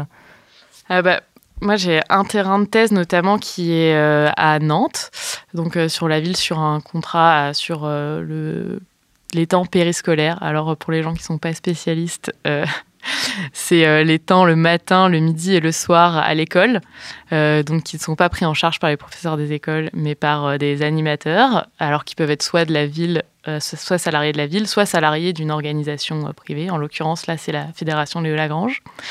Euh, et donc là, en fait, on a essayé de réfléchir à ce que ça pourrait être une démarche d'évaluation de l'utilité sociale territoriale de cette action-là. et notamment, en fait, en faisant le constat qu'au sein de la ville de Nantes, sur l'ensemble des écoles, en fait, il y a différentes échelles qui sont importantes à faire discuter et qui, en fait, c'est important de faire d'entendre en fait à la fois les enfants, les parents, les animateurs à un niveau euh, tout petit, nano, au sein d'un accueil périscolaire. Et donc là, en essayant au maximum d'utiliser des temps qui existent déjà, il y a des conseils d'école, euh, des kermesses, etc. Enfin, d'utiliser des temps euh, de la vie des parents, des enfants, pour euh, justement éviter de les sursolliciter sur des temps, euh, en essayant de, mobiliser des techniques euh, d'éducation populaire, enfin de faire en sorte en fait qu'on apprenne ensemble sur le sens de ce qu'on fait, etc. Et d'en faire quelque chose qui soit aussi ludique et pas seulement rébarbatif de questionnaires de 30 pages sur les revenus du ménage, etc.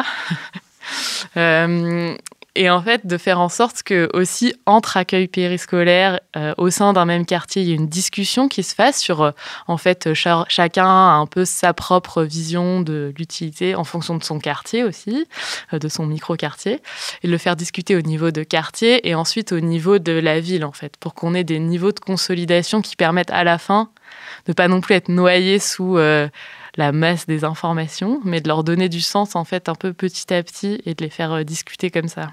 C'est hyper intéressant. Est-ce que c'est dans ce cadre-là que tu as mis en place euh, une grille euh, d'analyse? Euh, c'est un peu en amont, mais en fait, on, a beaucoup parlé de qu'est-ce qu'on pouvait mettre derrière les termes d'utilité sociale, d'impact social. Mais donc, moi, je fais une thèse sur l'évaluation euh, de l'utilité sociale territoriale. Donc, il y a encore un mot très compliqué, le mot de territoire, qu'on retrouve utilisé beaucoup à tort et à travers, surtout euh, parmi nos interlocuteurs de la commande publique. et donc, pour moi, j'avais déjà un premier enjeu d'essayer de me dire, mais en fait, qu'est-ce que ça veut dire ce mot de territoire? Et en fait, d'en dégager un peu différents dimensions. Donc, euh, il y, y en a quatre que j'ai fait ressortir. Euh, une dimension matérielle du territoire, alors qui renvoie à la fois à tout l'environnement euh, naturel et infrastructurel du territoire. mais en fait, face à ce territoire un peu géographique, souvent, en fait, on donne du sens à cette géographie. Donc il y a tout un territoire euh, symbolique et politique qui répond à ce territoire euh, euh, géographique. moi, par exemple, je fais ma thèse notamment à Grenoble, donc on a une identité très forte de la montagne qui représente à la fois un territoire géographique, mais aussi symbolique et politique, où c'est souvent très lié. L'arc alpin, ça renvoie à plein d'images, etc. Et au-delà de ça, on a une autre euh, dialectique entre deux dimensions du terme territoire, une dimension euh, donc administrative, alors notamment pour nous, pour qui euh, c'est très important, un territoire qui nous est assigné par l'administration, par exemple, un centre social, il a euh, de telle rue à telle rue, bah, c'est son territoire euh, d'action et c'est ce pour lequel il est financé. Mais en fait, souvent, on se rend compte que sur ce territoire administratif, on va avoir un territoire organisationnel qui se greffe, qui est un territoire euh, où les acteurs interagissent ensemble, construisent en fait par leurs interactions les réseaux dans lesquels ils sont investis un autre territoire. Et donc, en fait, on a ces quatre grandes dimensions. ça fait MOSA si on reprend chacune des qui peuvent en fait dans le discours des associations avoir un poids qui est assez variable. Il y a des associations qui vont donner un poids très fort à euh, euh, la dimension symbolique et politique quand ils veulent retravailler sur l'image par exemple d'un quartier, etc. Euh, et en fait, un des constats que j'ai fait, c'est qu'en fonction de la le type de rapport qu'on a au territoire, de compréhension qu'on a de son territoire. Est-ce qu'on a, une, par exemple, on met une dimension très forte sur la dimension organisationnelle, un poids très fort, pardon. Euh, ça va donner des évaluations qui seront un peu différentes en termes de questions qu'on va se poser, de méthodes qui sont utilisées. Donc, euh, typiquement, euh, sur une vision très organisationnelle du territoire, bah, on va aller beaucoup discuter avec les autres acteurs qui sont autour quand on, est, quand on fait l'évaluation pour essayer de comprendre le rôle qu'on joue dans un écosystème. là où euh, quand on a finalement une vision très administrative de son territoire, on va aller répondre à des tableaux de bord, par exemple, de la politique de la ville, en regardant, comme on disait tout à l'heure, le nombre de jeunes de moins de 25 ans qui sont dans les quartiers prioritaires de la politique de la ville. Euh, voilà. Et donc, en fait, c'est une façon de donner du sens un peu à toutes ces évaluations qui existent et qui ont un volet territorial et d'amener aussi à avoir des évaluations qui sont plus multidimensionnelles, quoi, et de pas s'arrêter nécessairement à une vision très administrative et d'aller faire discuter le rapport plus symbolique qu'on peut avoir avec euh, son territoire. Ouais, ce qui est hyper intéressant, en fait, c'est qu'on voit qu'au-delà de la dimension euh, de la métrique, c'est-à-dire de, voir ce qu'on évalue, il y a aussi la question de où est-ce qu'on l'évalue, sur quel périmètre on l'évalue, qui est une deuxième dimension qu'on a, je pense, souvent tendance à oublier et que tu réintroduis à, à travers cette notion de territoire, parce que finalement, j'ai aussi l'impression que ce territoire, Souvent, il est imposé à mm. l'association qu'elle le choisit pas, elle, ne elle, choisit pas dans quel cadre elle va mesurer ce qu'elle donc elle mesure, et donc finalement, ça biaise aussi euh, l'évaluation de cette, cette, activité associative. Oui, bah moi, c'était effectivement un des gros impensés que je constatais. Euh, on parlait de périmètre euh, quand on commence une évaluation sur quel périmètre on le fait, mais en fait, souvent, la question du territoire, elle était assez vite euh, réglé, alors qu'on allait très longuement discuter de quel type de bénéficiaire, par exemple, on allait interroger, etc. Euh, mais on prenait pas nécessairement en compte plus l'environnement global euh, dans l'évaluation. Donc c'était une façon aussi de dire, mais en fait est-ce que ça a du sens de regarder euh, des évaluations uniquement dans les quartiers prioritaires politiques de la ville ou dans des zones rurales à revitaliser en fonction un peu des priorités qui sont données euh, euh, par, par le gouvernement sur certains programmes, etc. Et puis ce que je trouve aussi hyper intéressant, c'est que même en amont de la notion de territoire, il y avait toute cette question de redéfinition et de se poser collectivement sur qu'est-ce qu'on veut chercher, avec bah, là euh, toutes les représentations qu'on a de ce que serait euh, une bonne action de son association, enfin, mm. qui après te permet de poser la question de sur quel territoire et, de quelle représentation tu as de ce territoire. Enfin bref, et, qui tire le fil. Et ça, je trouve ça assez, assez intéressante. et du coup, peut-être pour finir, est-ce que tu aurais des conseils vraiment très, très pratiques et même peut-être assez simples pour aider les assos qui aimeraient bah, peut-être euh, déjà changer leur manière de mesurer leur action pour aller plus sur euh, de, l'évaluation euh, peut-être un peu plus consciente de, ce qu'elles font bah, Alors c'est essentiellement peut-être de bien cerner justement au départ les questions qu'on se pose, parce qu'effectivement des questions on peut en poser des milliers ou alors on peut se laisser en imposer certaines. Donc cette phase de préparation de l'évaluation elle est vraiment essentielle de bien qualifier en fait ce qu'on va chercher euh, derrière à, approfondir et ensuite effectivement euh, d'être réaliste dans ses ambitions parce que euh, conduire une étude, remplir des indicateurs, ça demande du temps, ça peut avoir des effets aussi très négatifs sur la qualité de vie au travail de passer beaucoup de temps à renseigner des indicateurs. Donc d'être conscient que chaque indicateur derrière, il faut que ce soit une information dont on va pouvoir se servir. On n'est pas là pour collecter de l'information euh, dont on ne se servira pas après. Donc, euh, en fait, cette phase de préparation, elle est vraiment essentielle et donc euh, de bien faire quelque chose qui soit en phase avec le temps qu'on peut y consacrer, euh, l'argent dont on dispose, euh, les compétences dont on dispose, etc. Euh, et après, il y a aussi plein de moyens de se faire aussi un peu accompagner par les terrains des associations. C'est aussi des bons terrains de recherche pour des étudiants, des chercheurs, etc. Ça peut être aussi une bonne façon de se faire accompagner pour monter en compétence aussi sur ces questions ah, Allez recruter des chercheurs dans les associations, c'est le message qu'on retiendra. non, mais c'est quand même hyper intéressant parce que j'ai l'impression qu'on est plutôt en ce moment dans une sorte d'inflation de la donnée euh, dans tous les sens, ou au contraire, on est plutôt là, genre on collecte la donnée, on ne sait pas à quoi ça va servir, mais au moins on l'a et on voit ce qu'on fait, alors que là, ça permet de, de revenir à défaut d'être sur une question de sobriété, en fait, juste de se réinterroger sur ce qu'on va chercher. Et ça, c'est, ça, parfois, ça fait du bien juste de le dire. du coup, ça fait la bonne transition avec la dernière partie de cette, euh, de cette émission. Du coup, Karl, je te laisse la parole pour voir comment est-ce qu'on peut aller au-delà de l'évaluation. Exactement, merci Yael. Parce que effectivement, oui, euh, euh, ce qui était hyper intéressant donc, dans l'intervention de Éléonore, c'est euh, le fait qu'il bah, y a plusieurs dimensions à cette question de l'évaluation. et puis finalement, qu'il faut peut-être pas aussi se laisser imposer les critères d'évaluation qui nous semblent pas pertinents dans notre association. Et donc là, avec toi, Pierre-Yves, c'est hyper intéressant au niveau de Framasoft, puisque finalement, donc, ce que tu nous disais depuis le début, c'est qu'il y a beaucoup de critères qui vous paraissent pas forcément pertinent dans cette évaluation et que ce qui euh, vous intéresse, vous, alors là, je, tu ne nous le disais pas depuis le début, mais en tout cas, nous, on le sait parce qu'on a déjà discuté avec toi, c'est cette notion de compostabilité, donc la fameuse notion de compostabilité. et on l'attend depuis le début. Et on l'attend depuis le début. Et donc, peut-être pour commencer, une question très très simple qu'est-ce que c'est que la compostabilité?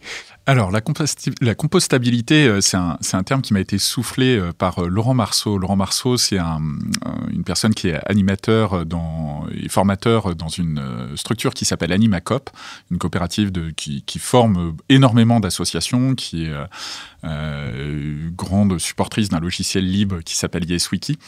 Et euh, voilà, on se connaît depuis quelques années avec Laurent et, du coup, souvent ces pensées me, nourrissent, j'allais dire, autour de la question de euh, où est-ce qu'on va finalement en, en, termes de, de projets, comment est-ce qu'on fait des alliances avec d'autres associations, etc.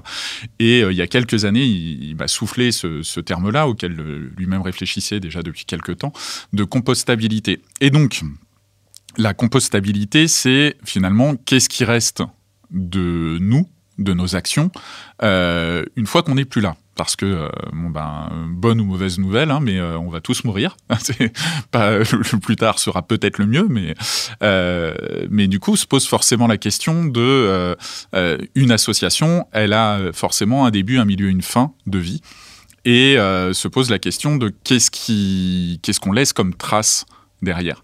Et donc euh, pour, nous, la, question s'est posée euh, plutôt il y a quelques années, puisqu'on a failli, euh, Framasoft a failli mettre la clé sous la porte en 2014, euh, juste avant qu'on lance des googlisons Internet. Il restait 2000 euros sur le compte en banque. voilà, il n'y avait pas vraiment de quoi payer mon salaire. il se trouve que les, les dates ont bien collé. On a lancé la campagne qui a très très bien marché à ce moment-là. Mais du coup, enfin moi, ça m'a beaucoup interrogé sur les questions de transmission, les questions de documentation, les questions de partage d'expérience, etc.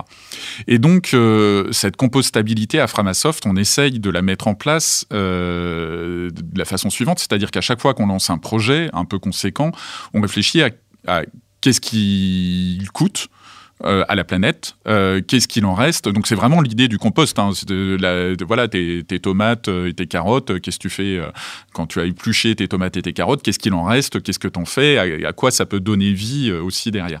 Et donc quand on lance un projet, on se pose cette question-là, qui est pas non plus hyper complexe. Alors des fois y répondre, ça peut être compliqué, mais c'est pas non plus une question hyper complexe. Et du coup, ça nous a amené dans les actes à faire un certain nombre de choses.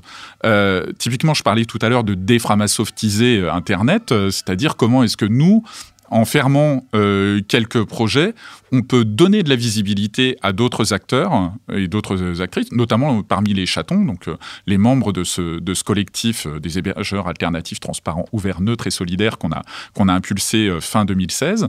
Donc il y a une première question qui est, bah, au fait, comment est-ce qu'on fait pour ne pas être l'arbre qui cache, enfin qui cache la lumière finalement à d'autres pousses de, qui, associatives qui pourraient voir le jour si nous on n'était pas là? Donc première question, c'était comment est-ce que non seulement on essaime, mais comment est-ce qu'on peut aider d'autres à euh, pousser avec leurs propres caractéristiques, etc. Donc euh, comme dans un compost, hein, souvent dans ton compost, tu mets ton compost dans ton potager et tu, le mets euh, sur des courges et en fait c'est des tomates qui poussent parce que c'est les graines des tomates qui étaient dans le compost et tu, et le sais pas forcément et c'est très bien que ça se passe comme ça. Donc il y a un petit côté bouddhiste, impermanence des choses, à se dire bon ben ok en fait notre structure elle est là, on fait des trucs ensemble. Donc pour Framasoft on est avant tout une bande de copains euh, et non pas une hyper grosse association, même si on fait beaucoup de choses, mais on, est avant tout une bande de copains. Donc c'est qu'est-ce qui reste après nous? Donc il y a euh, le côté euh, essaimage et il y a aussi un petit peu le, côté qu'est-ce qu'on est capable de, de transmettre y compris comme, euh, comme j'allais dire comme valeur ou comme mode de fonctionnement. Et là, on a vu apparaître ces, on va dire ces deux dernières années, euh, quelque chose qui, qui, arrivait de façon très très ponctuelle avant, c'est la Framasoft commence à donner des conseils à d'autres associations. Et ça, moi, je m'y attendais pas du tout. Euh, typiquement, euh, euh voilà, mon collègue Pouillou, il, il, suit une association qui s'appelle Exodus Privacy, sur lesquelles il a conseillé, donc qui s'occupe essentiellement de travailler sur les questions de, collecte de données personnelles sur les sur les smartphones. Et je sais qu'il a passé du temps avec elle et eux sur la question de des crowdfunding parce que nous, on en a fait plusieurs, on sait à peu près comment ça marche, on voit les écueils, etc. Donc on partage de l'information là-dessus. Euh, moi, j'ai été contacté par différentes euh, associations aussi. Euh, il y en a deux auxquelles je pense. une qui s'appelle l'Atelier Paysan, qui se posait des questions sur leurs outils de gestion. Donc une, une structure qui existe aussi depuis un paquet d'années, qui fait un travail que nous on trouve formidable, mais qui est assez éloigné du numérique, et qui est de comment est-ce qu'on peut se réapproprier les outils de l'agriculture et de la paysannerie. Euh, et, donc, euh, on a été contacté euh, sur des questions plutôt d'outils de gestion, parce qu'ils vont avoir besoin d'outils numériques pour partager les infos, etc. Et du coup, ce, phénomène que nous, on nomme archipélisation, finalement, c'est comment est-ce qu'on travaille avec d'autres structures, comment est-ce qu'on crée des liens entre nous et entre, entre différentes associations pour se partager de l'info. Il crée quelque part une forme de, compost de comment fonctionne Framasoft à un temps et donc euh, derrière, euh, voilà, donc que ce soit l'atelier paysan ou une autre association euh, qu'on aime beaucoup et qui, qui là aussi pas du tout, dont le sujet n'est pas le numérique à la base, qui s'appelle Infoclimat, qui elle travaille sur la, question de la collecte de données et, la, traduction de, ces données climatiques et qui est, enfin moi je trouve qu'ils font un boulot de dingue sur, voilà, si tu veux savoir le temps qu'ils faisaient à, à, trifouiller les oies en, le 9 novembre 1984, tu peux le savoir, quoi. Et c'est pas des infos que tu vas trouver facilement. Et du coup, avoir accès à toutes ces données-là, pour moi, on est sur un, service qui, à la limite, plus important qu'un service public, c'est vraiment un service d'intérêt général euh, pour essayer de prévoir un petit peu et d'anticiper euh, la, dire, la merde qui va nous tomber sur la tête, euh, qui commence à nous arriver maintenant chaque année avec les canicules et autres. Et donc, ces, ces gens-là, moi, m'ont contacté pour me dire, bah voilà, on voudrait embaucher notre premier salariés et on ne sait pas trop comment faire. Bon, euh, ils auraient pu se renseigner auprès de n'importe quel euh, assaut. Et du coup, nous, on leur transmet un certain nombre d'informations. Enfin, moi, j'ai échangé avec eux un certain nombre de fois. Euh, j'ai été invité dans un de leurs CA. et c'est ce que je trouve intéressant, c'est que finalement, on n'est pas uniquement sur du partage d'infos. On est sur quelque chose. C'est pour ça que je parle de compost. C'est où on mixe des, choses que nous on a fait, que eux vont intégrer à leur propre terreau pour faire essayer de faire émerger des solutions.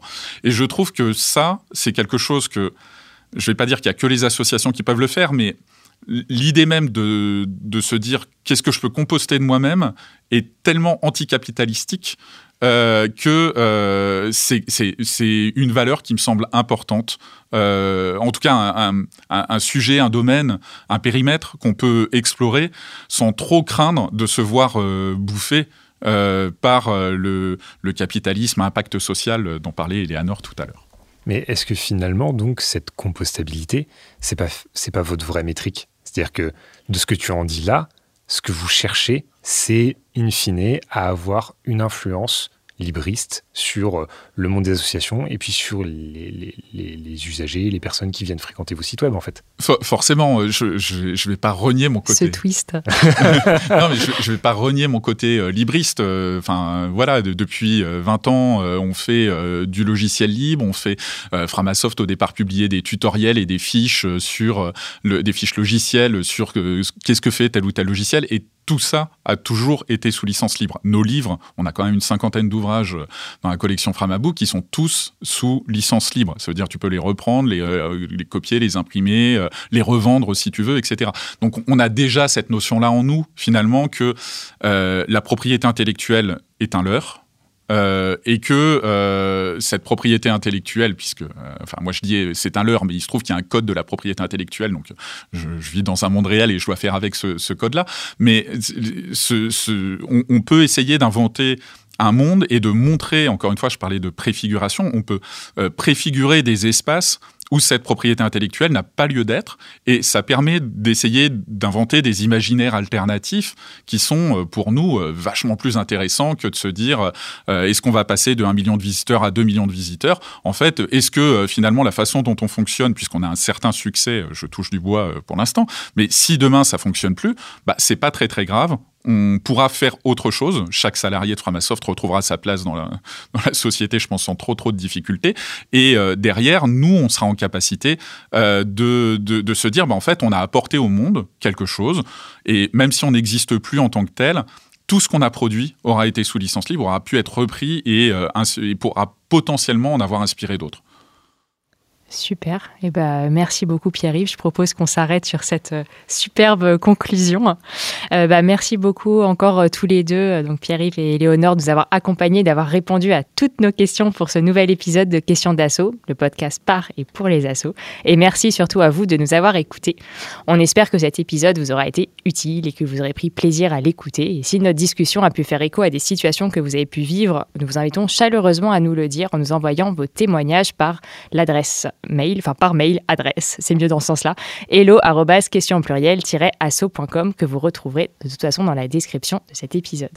Pour rappel, vous pouvez nous suivre sur la plateforme de, sur votre plateforme de podcast préférée, sur SoundCloud, Spotify, Deezer, Apple Podcast, Google Podcast, enfin Apple Music, Google Podcast. Je suis un peu fatiguée, ça se voit que c'est la fin de l'émission. Vous pouvez également vous abonner à notre newsletter pour ne manquer aucun épisode et vous retrouver toutes les informations, les liens et les ressources que, vous que nous avons évoquées durant notre discussion sur notre site web. Cet épisode a été réalisé avec le soutien de la Maïf. Aujourd'hui, c'est Réassimant de Synchrone TV qui est à la réalisation et la jolie musique que vous allez maintenant entendre est l'œuvre de Sound of Nowhere.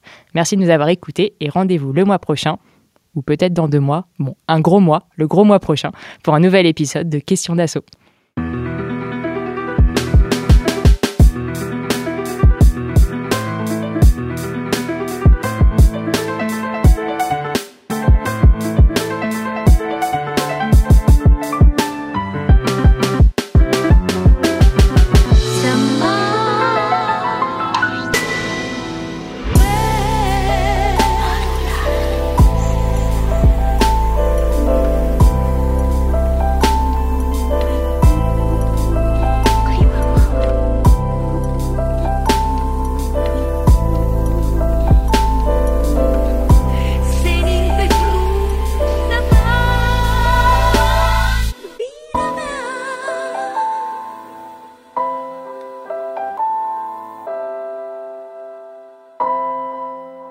Question d'assaut. Le podcast par et pour les assos.